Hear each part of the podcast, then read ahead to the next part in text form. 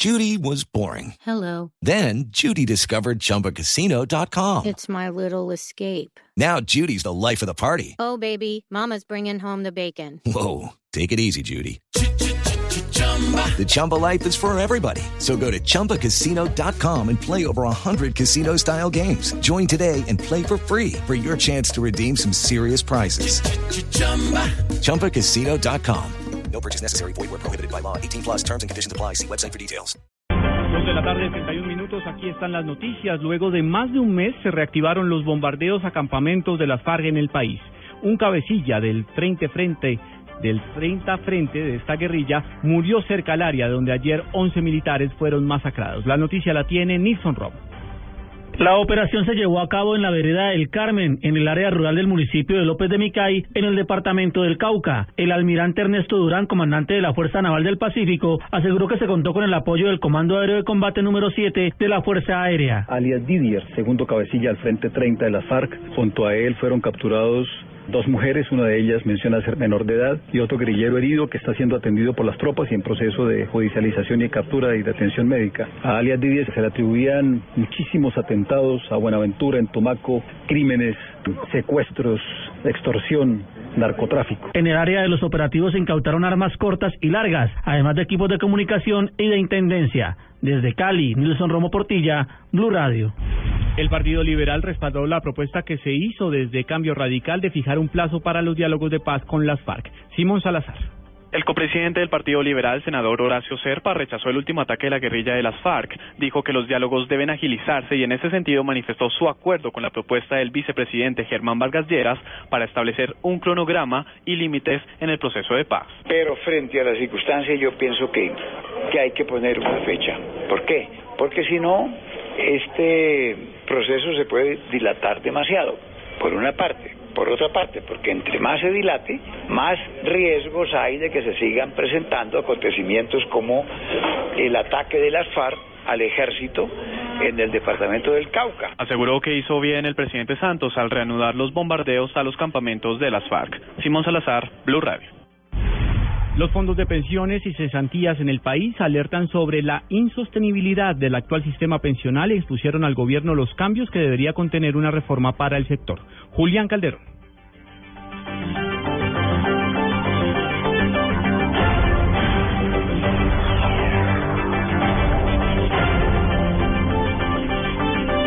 Retomaremos la comunicación con Julián Calderón. El Departamento Nacional de Planeación reveló, entre tanto, que los colombianos comienzan a tener relaciones sexuales en promedio a partir de los 14 años.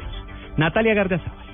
Un estudio realizado por el Departamento Nacional de Planeación reveló que en el país el 12% de los hombres y el 6% de las mujeres tienen relaciones sexuales antes de los 14 años. Además señala que el embarazo adolescente en el país es una problemática que afecta a todas las regiones de Colombia. De acuerdo al DNP, la Orinoquía, Amazonía y el Pacífico son las zonas más afectadas por el embarazo adolescente. Señala que entre los 14 y 19 años, el 5% de los hombres y el 14% de las mujeres ha estado embarazada o están esperando su primer hijo. De acuerdo al estudio, una de las causas más frecuentes de deserción escolar en el país es el embarazo adolescente y señala que más de un tercio de las mujeres que no terminaron su educación primaria tuvieron su primera relación sexual antes de los 15 años. Natalia Gardea Sao al Blue Radio. Retomamos la información sobre los fondos de pensiones y la alerta que lanzan sobre la insostenibilidad del sistema. Julián Calderón. El presidente de Asofondo, Santiago Montenegro, expuso ante el presidente Juan Manuel Santos las que deberían ser las condiciones de una posible reforma pensional. De acuerdo con Montenegro, uno de los mayores males a remediar es la informalidad. La reforma laboral será buena para todos y para todo, para la situación fiscal, para incrementar la productividad y el crecimiento y para que Colombia aproveche su bono demográfico. Todos los subsidios en el régimen de prima media deberían eliminarse según Asofondos, excepto las que subsidian pensiones a trabajadores con el salario mínimo o menos. Una forma de lograrlo sería tomando como referencia para el cálculo de la pensión el salario promedio de toda la vida laboral y no el de los últimos 10 años. De no fortalecerse el régimen de prima media y al tiempo hacer de ambos sistemas algo complementario y no sustitutivo, a largo plazo la cobertura del sistema pensional se reduciría del 30 al 10%. Julián Calderón, Blue Radio. En noticias internacionales, más de 30.000 documentos y 170.000 correos de la compañía Sony Pictures fueron publicados en Wikileaks. Miguel Garzón. Wikileaks anunció la publicación de 30.287 documentos y 173.132 correos electrónicos de Sony Pictures Entertainment, según dio a conocer la organización por medio de un comunicado. Los archivos detallan el desarrollo de películas de Sony y la recopilación de datos de inteligencia de películas rivales, según la nota. Además, los documentos revelan conexiones y alineamientos entre Sony Pictures y el Partido Demócrata de Estados Unidos. Julian Assange, creador del sitio web, argumentó que la publicación de estos archivos, entre los que se encuentran correos personales de los máximos responsables del estudio son noticiables y merecen ser accesibles para el público por los años que queden. Sony Pictures había sido víctima de un ataque cibernético supuestamente por parte de Corea del Norte debido a la controversia que provocó la película The Interview protagonizada por Seth Rogen y James Franco en la que ridiculizaban y asesinaban al líder del régimen norcoreano Kim Jong-un. Miguel Garzón, Blue Radio. Arrestan al ex vicepresidente del gobierno español por el delito de lavado de activos. Nos amplía la información en Madrid, Enrique Rodríguez. Rodrigo Rato, el que fuera ministro de Economía en los gobiernos de José María Aznar y exdirector gerente del Fondo Monetario Internacional, ha sido detenido esta tarde en su domicilio del centro de Madrid por agentes del Cuerpo Nacional de Policía. Todo comenzaba a primera hora de esta misma tarde cuando agentes del Servicio de Vigilancia Aduanera se personaban en su domicilio para realizar un registro e incautarse de diversa documentación. A ratos se le acusan de tres presuntos delitos de fraude, blanqueo de capitales y alzamiento de bienes. A esta hora comparece ante el fiscal y está previsto que mañana comparezca ante el juez de guardia, quien decidirá sobre el futuro del que fuera hombre fuerte en los gobiernos de José María Aznar. En Madrid, España, Enrique Rodríguez, Blue Radio. Y ahora en Blue Radio, la información de Bogotá y la región.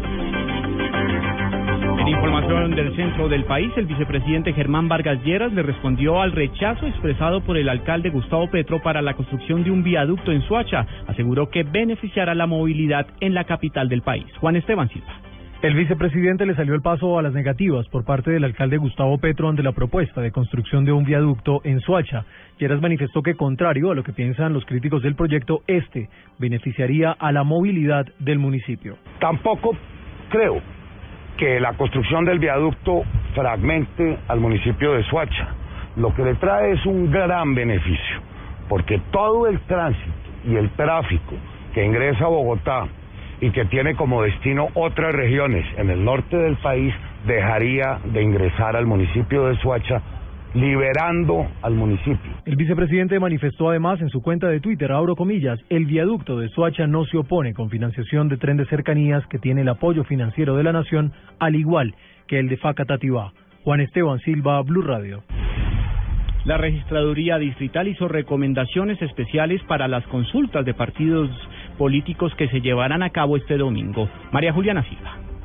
El registrador distrital Jaime Hernando Suárez hizo un llamado a los ciudadanos para que verifiquen en la página de la registraduría si son jurados de votación en las consultas de partidos y movimientos políticos que se realizarán el próximo 19 de abril. Si todavía alguna persona no ha la capacitación, las capacitaciones se están dictando hasta, hasta el viernes 17 de abril y por ferias en el pabellón 8 segundo nivel pueden asistir a cualquiera de las sesiones. Los jurados deben estar en sus puestos de votación el domingo 19 de abril a las 7 de la mañana. Quienes no asistan recibirán sanciones hasta con multas equivalentes a 10 salarios mínimos legales vigentes. María Juliana Silva, Blue Radio.